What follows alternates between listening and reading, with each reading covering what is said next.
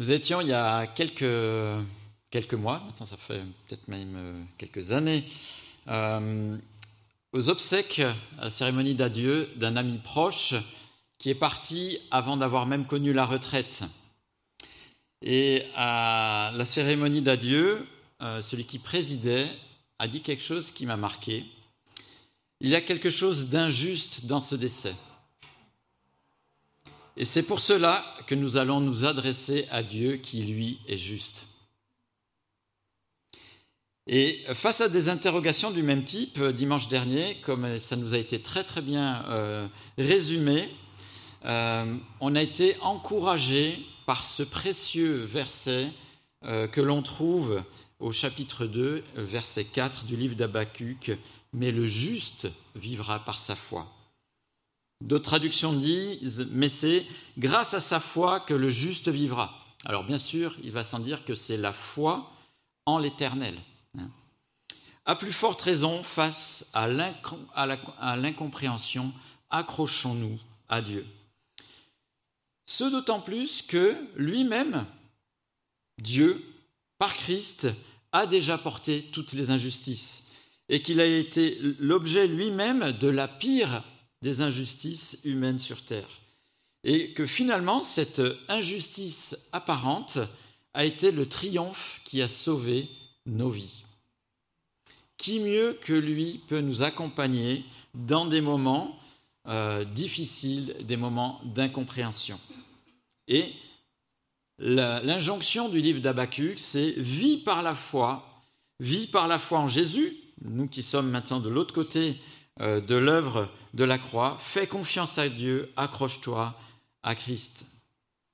Le livre d'Abacuc nous parle des interrogations, des euh, indignations même et des incompréhensions du prophète Habacuc face à l'injustice qui sévit autour de lui et que visiblement Dieu ne semble pas régler, même quand Habacuc prie et lui demande avec force. Pourtant, lui qui est un prophète de Dieu.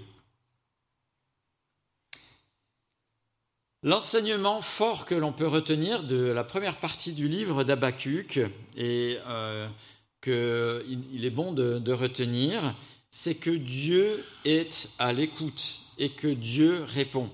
Même si nous avons une perception inverse, même si la réponse n'est pas celle que nous attendions, voire même que la réponse est même déroutante.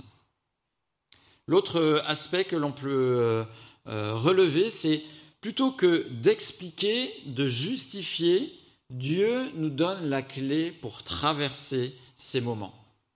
Et ça, c'est intéressant. Notre société essaye d'expliquer beaucoup de choses, mais ne donne aucune solution pour traverser ce qu'il nous explique. Ici, Dieu fait l'inverse. Dieu donne la clé pour traverser cette situation difficile. Et la clé, c'est le juste vivra par sa foi. La confiance vivante en Dieu est le seul moyen. Et à partir de ce moment-là, Dieu, euh, euh, a une autre perception de la situation. Il a d'autres attentes et une, certaine sérénité commence à prendre euh, corps en lui-même. Et il va avoir une autre perception, c'est ce qu'on va voir dans la suite du livre. Et pour nous, même si les choses ne nous semblent pas logiques, même si ça ne rentre pas dans notre logique biblique, dans notre théologie, si ça ne correspond pas à nos échelles de valeur, Dieu nous demande de faire confiance dans des situations qui sont difficiles et dont des fois nous sommes même victimes. Et cette confiance va nous aider à euh, traverser ces moments difficiles. Bien sûr, ça n'enlève pas la difficulté, ça n'enlève pas le questionnement, mais Dieu nous dit fais-moi confiance. Et on va voir pourquoi. Et cette confiance, peut-être que en cheminant avec lui, on va peut-être mieux comprendre Dieu, peut-être qu'on va entrevoir la finalité de là où Dieu veut en venir, et peut-être même que ça va nous pousser à le louer. Alors que euh, si Dieu a désiré ce livre d'Abacuc, c'est pour qu'on puisse nous aussi euh, s'en inspirer, hein, et que nous aussi nous puissions faire confiance face à nos points d'interrogation, face à nos apparentes prières sans réponse, face aux situations injustes, voire même injustes bibliquement euh, euh, quand euh, on voit ce qui nous arrive, et peut-être même en regardant à ce qui arrive autour de nous, donc une indignation légitime et qui ne semble pas avoir d'issue. Pourtant, si Dieu indique comment traverser hein, les moments difficiles, les questions demeurent. Pourquoi Dieu, on en est arrivé là? Et pour Habakkuk, la question qui le perturbe, c'est pourquoi tu utilises un peuple aussi terrible que les Babyloniens? Et euh, avant qu'on puisse lire euh, la, suite, peut-être qu'on a déjà, nous, eu aussi des interrogations du même type. Pourquoi Dieu, tu permets que telle nation, tel mouvement, telle catastrophe arrive avec des euh, des personnes qui sont euh, terrifiantes? J'aimerais relever que euh, ici-bas, il n'y a personne de pur. Dans cette salle non plus d'ailleurs. Personne de clean. Hein. Et je me souviens de, je, raconte souvent cette anecdote, d'une ancienne voisine qui nous avait dit, oui, non, mais si on écartait tous les méchants, ça irait quand même beaucoup mieux sur Terre. Visiblement, elle ne s'était pas mise dans, la catégorie de ceux qu'il fallait écarter. Hein. Et euh, Dieu nous donne la réponse à cette question. Il nous donne la réponse à cette question par le déluge. Dieu a permis par le déluge que tous les, euh, personnes qui étaient euh, pas dans les plans de Dieu, ben finalement disparaissent avec le déluge. Donc il est resté que Noé. Et euh, ses proches, ils étaient huit, hein, euh, qui ont euh, été ceux qui ont écouté Dieu et qui ont donc redémarré l'humanité après. Alors on va afficher un petit tableau. Ici, j'aimerais juste vous faire remarquer la situation qu'il y avait avant le déluge et la situation après euh, après le déluge. Avant le déluge, euh, on connaît l'histoire avec Cain et Abel. Donc, on a un fils qui pêche gravement, donc un fils qui euh, va même commettre un meurtre. Voilà. Ensuite, quand on, poursuit le chapitre 4 de la Genèse, il y a Lémec, qui est un homme violent, voire même on pourrait dire un dictateur. Et ensuite, il y a toute une génération qui va déclencher le déluge, car toute l'humanité est euh, dans ses dispositions contre Dieu. À la sortie du euh, déluge, on a Cham, un autre fils qui pêche gravement. On a Nimrod, qui est un homme violent et un dictateur, exactement la même chose. Et on a Babel, toute l'humanité qui se dresse contre Dieu. Le problème n'est pas de faire une sélection. Le problème n'est pas euh, euh, d'écarter ceux qui sont justes, injustes, les purs, les pas purs. Le problème, c'est que toute personne sur terre est porteuse du mal, du péché. L'Épître aux Romains le dit très bien. Hein. tous ont péché. Donc forcément, toute intervention humaine sur terre sera faite par des personnes qui sont défaillantes, par des peuples qui sont défaillants. Et attention à notre perception, à, nous, occidentaux, à grand renfort de médias, de films, de séries. Les occidentaux ne sont pas les gentils et tous les autres ne sont pas les méchants. Nous sommes tous autant pécheurs les uns que les autres. Seul Jésus a montré une pureté qui est une pureté totale. Et si Dieu utilise un peuple, forcément ce peuple est aussi atteint par le péché.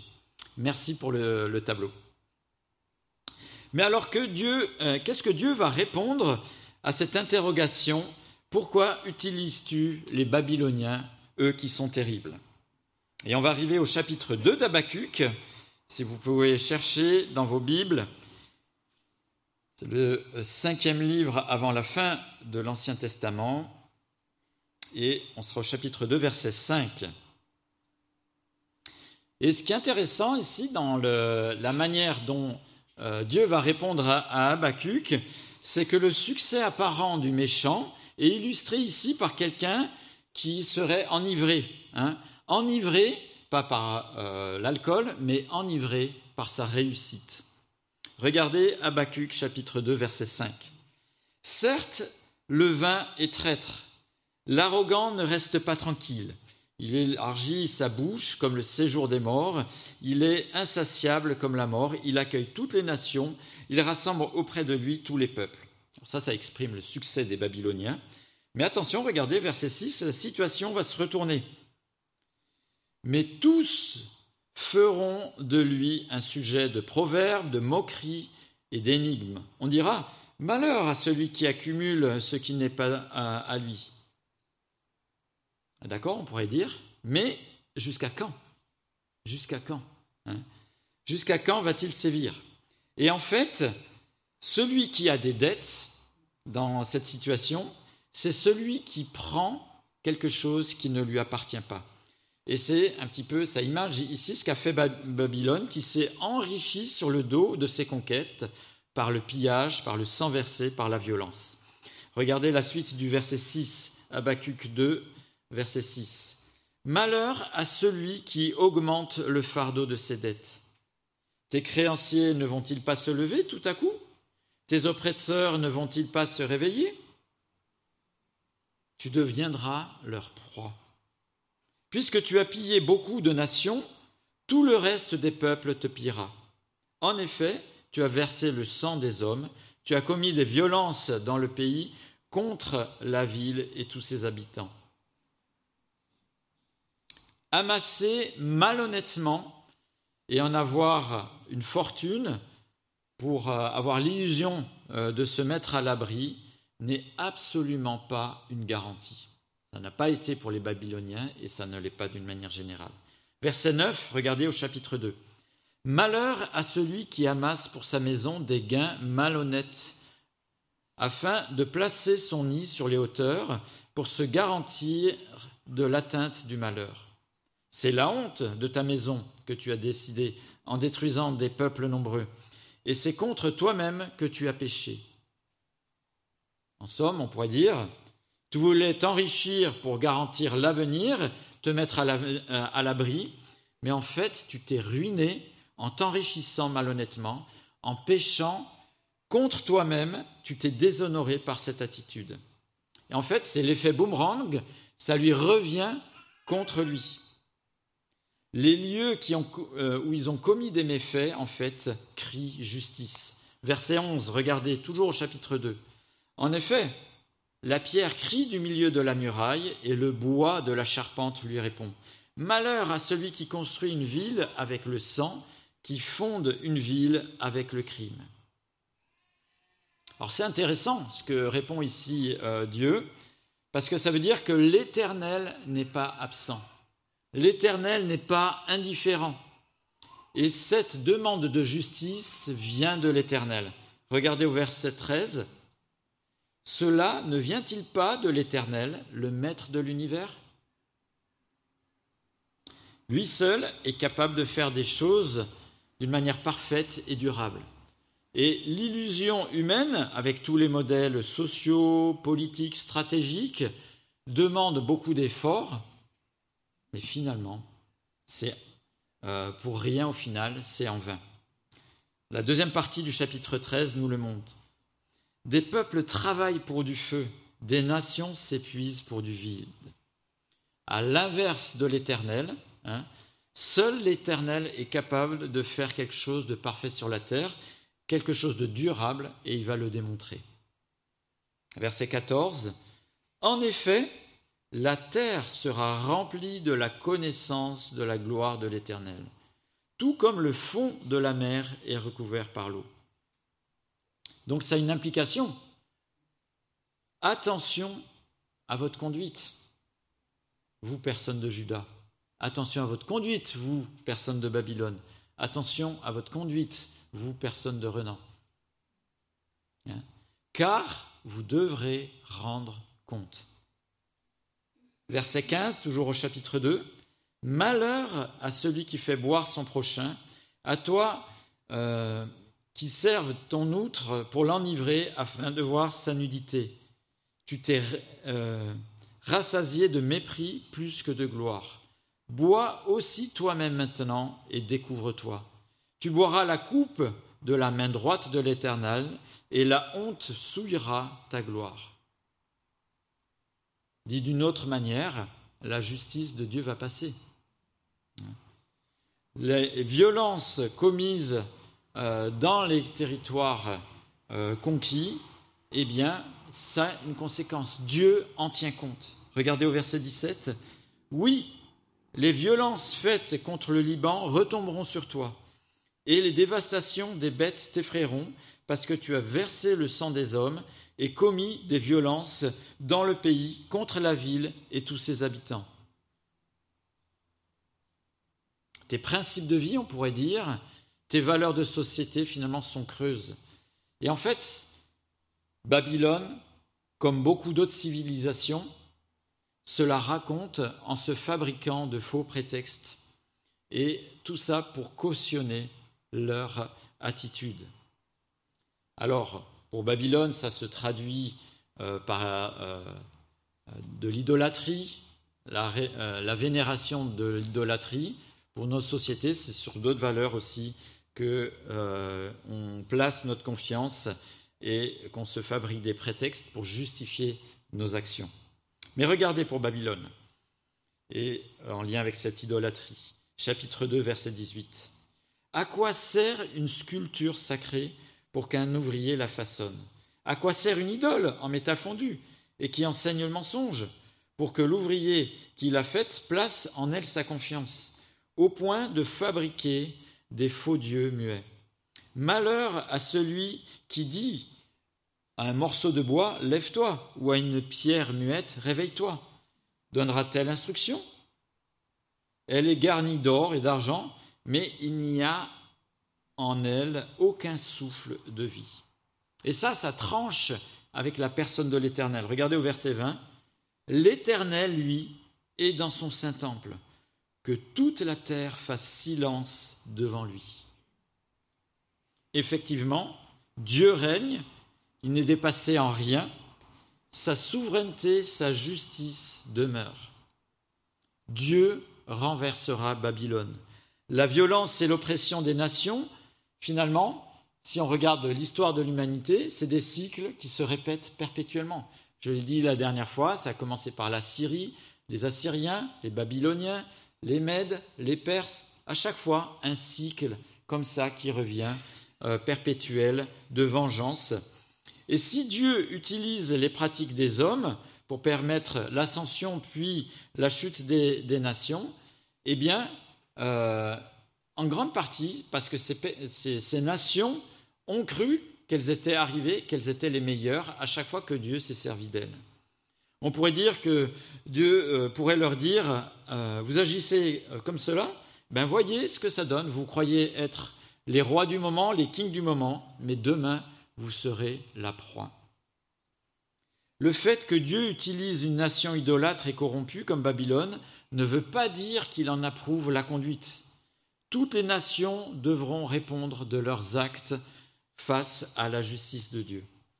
Babylone tombera comme toutes les autres nations qui ont agi de même. Et cette réflexion est intéressante. Ce que nous montre ce livre est intéressant.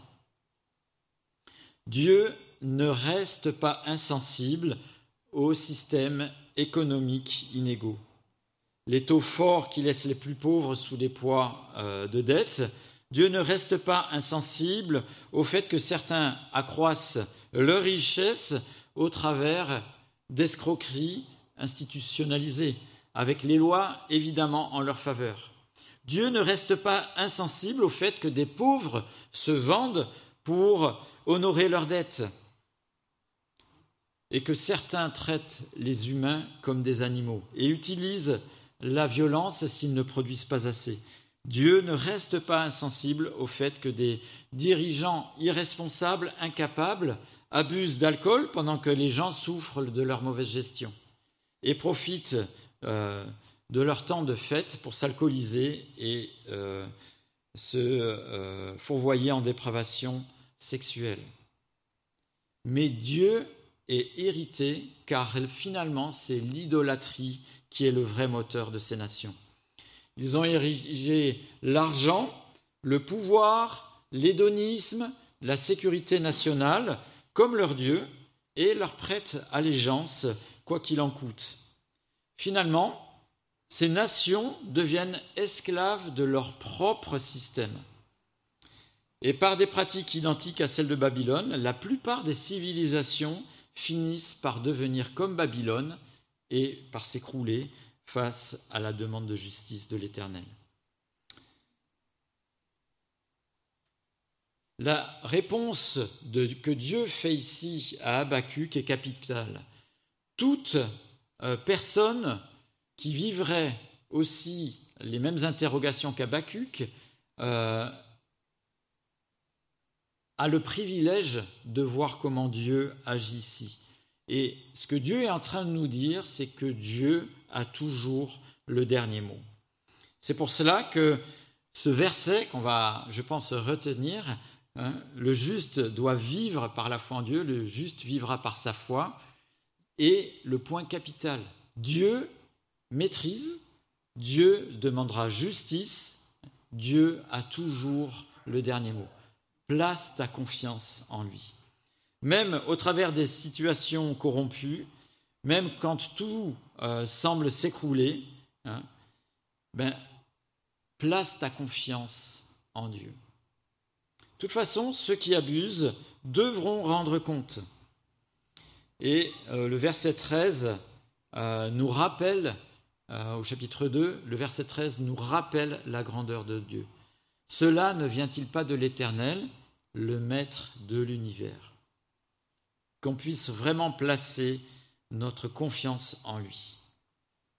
Il est souverain et dans sa souveraineté, il permettra que l'un ou l'autre des systèmes comme Babylone doivent rendre compte. Babylone a rendu compte, les Mèdes les Perses sont arrivés après, les nazis ont dû rendre compte. Le système stalinien a dû rendre compte. Daesh a rendu compte. Boko Haram devra rendre compte. Mais ce livre ne pointe pas que les autres, ne pointe pas que ce qui s'est passé, mais ce livre nous interroge nous aussi.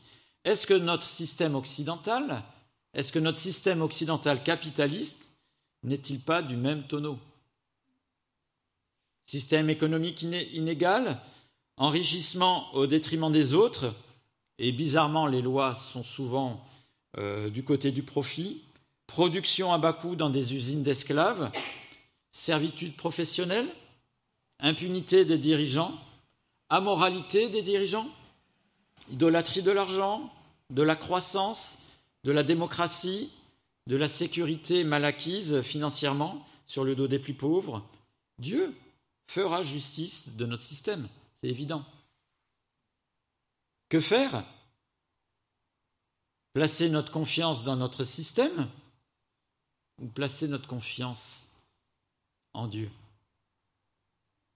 Le meilleur placement, c'est placer notre confiance en Dieu, notre foi en Christ. Ce que ce texte nous a montré, c'est qu'à un moment donné, il y aura un dénouement aussi qui sera magnifique. Plus de cycles perpétuels d'une nation pire qu'une autre, plus de cycles perpétuels d'un système euh, politique, économique, finalement pire qu'un autre, et qui finalement se supplantent les uns les autres, plus cette illusion qu'on est arrivé maintenant au système parfait, hein, et puis qu'au final, ben, rien ne change vraiment. Cette illusion euh, qui est révélée au verset 13, je vais le relire, regardez chapitre 2, verset 13, Des peuples travaillent pour du feu, des nations s'épuisent pour du vide. Mais regardez la suite, en effet, la terre sera remplie de la connaissance de la gloire de l'Éternel, tout comme le fond des mers est couverte de l'eau.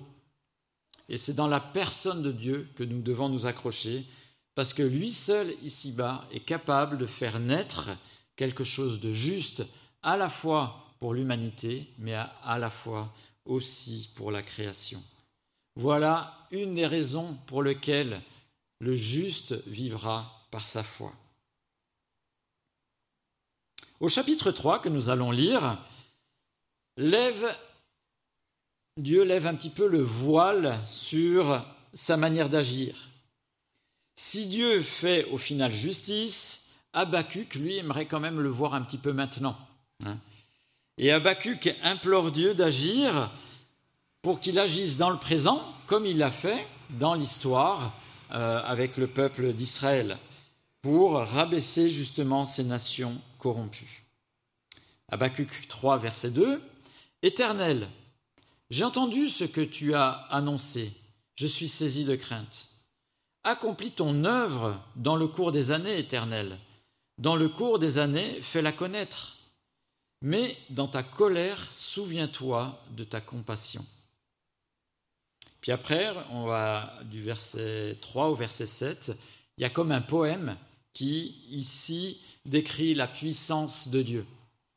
Et ce poème, il, s'inspire euh, d'un épisode où justement le peuple a connu la délivrance euh, de, l'Éternel dans des situations extrêmes, c'est-à-dire quand le peuple était en exode. Hein. Et on va retrouver un petit peu les mêmes tonalités. Euh, il va y avoir question de la nuée, de, feu, de tremblement de terre, qui à chaque fois décrivent la puissance de l'Éternel. Et euh, quand aussi le Créateur, à chaque fois ça fait aussi écho, quand le Créateur se présentera pour euh, juger le mal humain et, euh, que tout le monde sera face à sa sainteté abattue. Regardez au verset 3. Dieu vient de Temnan. Alors ça, c'est souvent quand c'est utilisé, c'est associé à la sagesse de Dieu. Le sien, le, e, le saint, pardon, vient des mondes parents. Et ça, ça fait écho à ce que Dieu du fait que Dieu s'est euh, révélé pendant 40 ans au peuple euh, d'Israël quand il était dans le désert. Sa majesté couvre le ciel et sa gloire remplit la terre. C'est comme l'éclat de la lumière, des rayons partent de sa main, là réside sa force.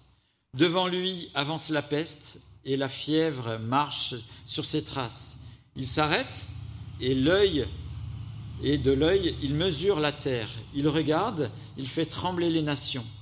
Les montagnes éternelles se brisent, les collines anciennes s'abaissent. À lui les sentiers d'autrefois.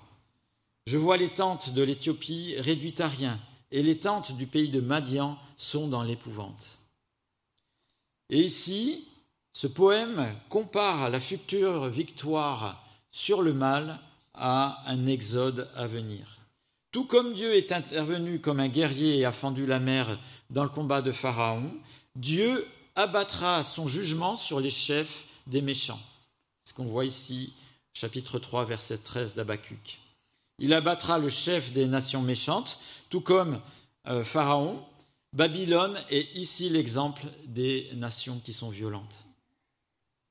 En même temps, en confrontant le mal, Dieu délivre son peuple et fait entrevoir la victoire finale avec son oin dans la lignée justement de David.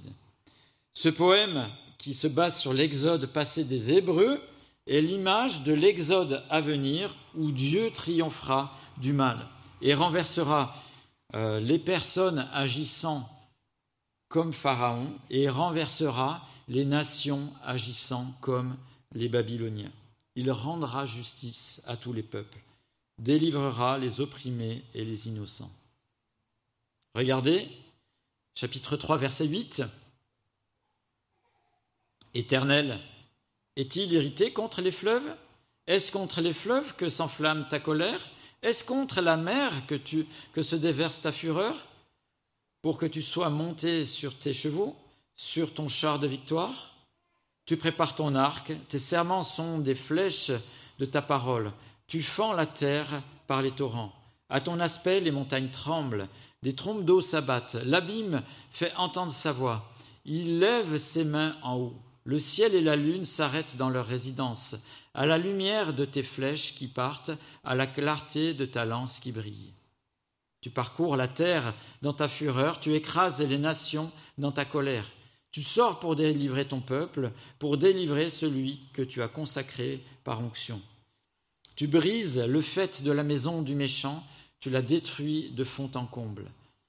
Tu transperces de leur propre frêlèche la tête de ses chefs, qui se précipitaient contre une tempête pour se disperser. Ils poussaient des cris de joie, comme s'ils dévoraient déjà le malheureux dans leur repère. Avec tes chevaux, tu parcours la mer, le bouillonnement de grandes eaux. Et c'est dans cette attente que Habakkuk va terminer ce livre par une louange pleine d'espérance, sachant que Dieu a le dernier mot, que Dieu fera justice. Habakkuk est inspiré par cette louange. Même si tout s'effondre autour de lui, que les champs ne donnent pas leur nourriture, qu'une sécheresse arrive, que la guerre arrive ou autre chose, il choisit et choisira de se confier en Dieu, de se réjouir en lui, dans ses promesses, dans sa personne, dans son salut. Et Habakkuk est finalement l'exemple de comment un juste doit vivre par la foi dans des circonstances qui sont troubles. Habakkuk encourage vraiment à faire confiance à Dieu. Pourquoi? Parce que Dieu aime ce monde bien plus que nous et qu'un jour il en extirpe, il en extirpe, je passe la seconde, en extirpera euh, le mal. Si l'horreur va fondre sur Judas, hein, choisit de se confier en l'Éternel. Mais ce qu'il y a d'intéressant ici, c'est que Dieu dit que euh, les Babyloniens vont venir contre Judas. Est-ce que ça va susciter un changement pour Judas Il avait envoyé un de ses prophètes, Jonas, contre Ninive, dire euh, plus que 40 jours et Ninive sera détruite. Donc exactement la même chose, voyez? Dieu annonce à l'avance et on voit que euh, dans le livre de Jonas, les Ninivites se sont repentis et que finalement Dieu a euh, annulé le mal qu'il projetait de faire. Qu'en est-il ici pour Judas On sait que les Babyloniens vont venir par la bouche du prophète. Est-ce que ça a changé quelque chose pour Judas ben, Malheureusement pas. Judas s'est entêté dans ses dérèglements sociaux, euh, moraux, manière de vivre, etc. Et Judas a été déporté par les Babyloniens. Et nous Dieu nous dit comment ça va se terminer. Est-ce que ça change quelque chose pour nous aujourd'hui? Est-ce que ça change quelque chose dans notre société? Ou est-ce qu'on s'entête dans les travers que l'on connaît? Regardons la suite. Habakkuk chapitre 3, les versets 16 à 19. Et là, Habakkuk euh, parle de ce qui arrivera d'une manière inéluctable. J'ai entendu, je suis tout bouleversé. À cette voix, mes lèvres tremblent. La pourriture vient dans mes os et mes jambes tremblent. Sans bouger, j'attends le jour de la détresse, le jour où notre assaillant marchera contre le peuple. En effet, le figuier ne, fleurira pas, la vigne ne produira rien, le fruit de l'olivier manquera, les champs ne donneront pas de nourriture, les brebis disparaîtront du pâturage, et il n'y aura plus de bœuf dans les étables. Mais moi, je veux me réjouir en l'Éternel.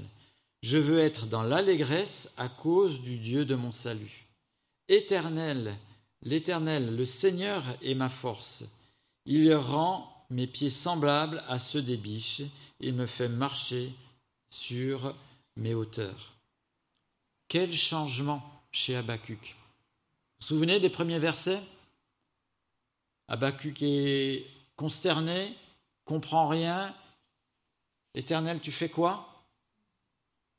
Et là, il sait que Babylone arrive, que tout va être dévasté, et il dit, verset 18, Mais moi, je veux me réjouir en l'Éternel, je veux être dans l'allégresse à cause du Dieu de mon salut. L'Éternel, le Seigneur est ma force, il rend mes pieds semblables à ceux des biches, il me fait marcher sur les hauteurs. Il est poussé à louer Dieu. Pas parce qu'il est devenu euh, un croyant fanatique, hein, parce qu'il a vraiment confiance en Dieu. Ce que vit Habakkuk renvoie à ce que nous, nous pourrions vivre. Faisons-nous vraiment confiance à Dieu Même si on ne comprend pas tout, même si c'est dur et qu'on a le sentiment d'être seul. Le livre d'Habakkuk nous a dit que Dieu reste attentif, toujours aussi présent. Dieu est juste, souverain, ses projets s'accompliront. Alors, veillons sur notre manière d'agir. Hein. Euh, quand on épanche notre cœur à Dieu, n'hésitons pas à dire notre incompréhension, mais surtout à placer nos inquiétudes au bon endroit, c'est-à-dire en Dieu, en Christ, et en lui faisant confiance. Hein. On voit dans ce livre qu'il est attentionné, il est attentif, il maîtrise la situation. Et comme il est vraiment attentif, tous, c'est-à-dire moi et vous aussi, ben, on devra rendre compte de notre manière d'agir. Dieu n'est pas attentif que pour ceux qui nous embêtent, Dieu est attentif aussi de notre manière d'agir. Alors à plus forte raison, plaçons notre confiance en Dieu, hein, et au lieu de nous focaliser sur uniquement sur tout ce qui va mal autour de nous, hein, ou en nous, focalisons-nous aussi sur celui qui est déjà en train d'agir et euh, qui aura le dernier mot, même si dès maintenant on n'en aura pas encore tout à fait la perception. Remercions-le et louons-le, même si pour l'heure on ne voit rien changer. Pour terminer, j'aimerais relever les versets marquants de ce livre. Alors peut-être vous pourrez les relever, peut-être vous qui suivez euh, euh, via le streaming, vous pouvez prendre un papier pour noter, vous avez cette chance de pouvoir euh, vite prendre un papier, un crayon, noter sur la table basse, je ne sais pas. Alors le verset clé, j'espère qu'on l'a retenu. Le juste vivra par sa foi, c'est Habakkuk chapitre 2 verset 4. Toujours, alors c'est facile, c'est mémotechnique, hein, 2-4, et on rajoute 2-14, un 1 devant, hein, qui nous dit En effet, la terre sera remplie de la connaissance de la gloire de l'Éternel, tout comme le fond de la mer est couverte euh, par l'eau. Là, qui nous dit que le projet final de Dieu, c'est quelque chose dont le rétablissement sera complet. Il n'y aura plus ces cycles de civilisations, de nations qui supplantent les uns et les autres. Hein. Et face à un avenir terrible, Dieu a toujours une solution durable. Hein. Et euh, le verset 13 du chapitre 3, tu sors pour délivrer ton peuple, pour délivrer celui que tu as consacré par onction. Donc ça, c'est déjà un verset qui nous lance vers l'accomplissement en Christ. Et dernier paragraphe, toujours au chapitre 3, les versets 18 et 19. Mais moi, je veux me réjouir en l'Éternel, je veux être dans l'allégresse à cause du Dieu de mon salut. L'Éternel, le Seigneur, est ma force. Donc chapitre 3, les versets 18 et 19. À la cérémonie d'obsèques, j'ai commencé par ça tout à l'heure. Euh, notre amie, la veuve de notre amie, avait choisi un cantique que nous connaissons bien. Béni soit ton nom. Béni soit ton nom. Pas qu'elle soit devenue une fanatique, mais parce que sa confiance en Dieu l'a poussée à bénir Dieu, même dans cette situation qui a été un cataclysme euh, pour sa vie. Ben, que nous aussi, on puisse bénir son, nom en toutes circonstances, quand ça va bien, et des fois peut-être quand ça va bien, on devrait se dire euh, peut-être qu'on est trop endormi, ou quand on est dans des situations délicates. Amen.